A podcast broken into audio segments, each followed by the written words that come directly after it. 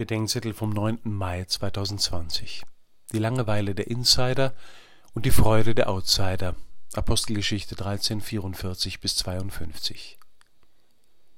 Die Vertreibung von Paulus und Barnabas aus Pisidien beschreibt einen Wendepunkt in der frühen Kirche.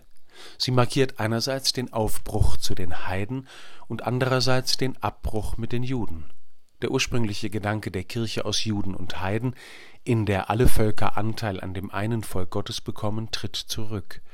Aus einer Kirche aus Juden und Heiden wird eine Kirche aus Heiden statt Juden. Dieser Bruch ist eine Wunde bis heute. Gegenwärtig besteht eine ähnliche Gefahr. Es gibt in der Kirche die, denen das Evangelium anvertraut und scheinbar egal ist und es gibt inner und außerhalb der Kirche jene, die nach dem Evangelium und dem christlichen Unterschied fragen und keine Antwort bekommen.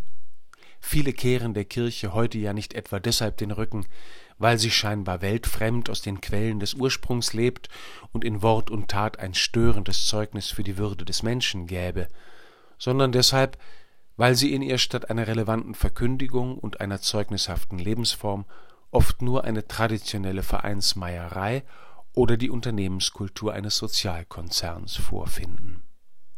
Ein Bruch wie der zwischen Juden und Heiden in der Kirche des Anfangs lässt sich zwischen Insidern und Outsidern heute nur dann vermeiden, wenn sich in der Kirche genügend Mutige finden, die nach den fragenden Outsidern suchen, die sich über das Evangelium freuen würden.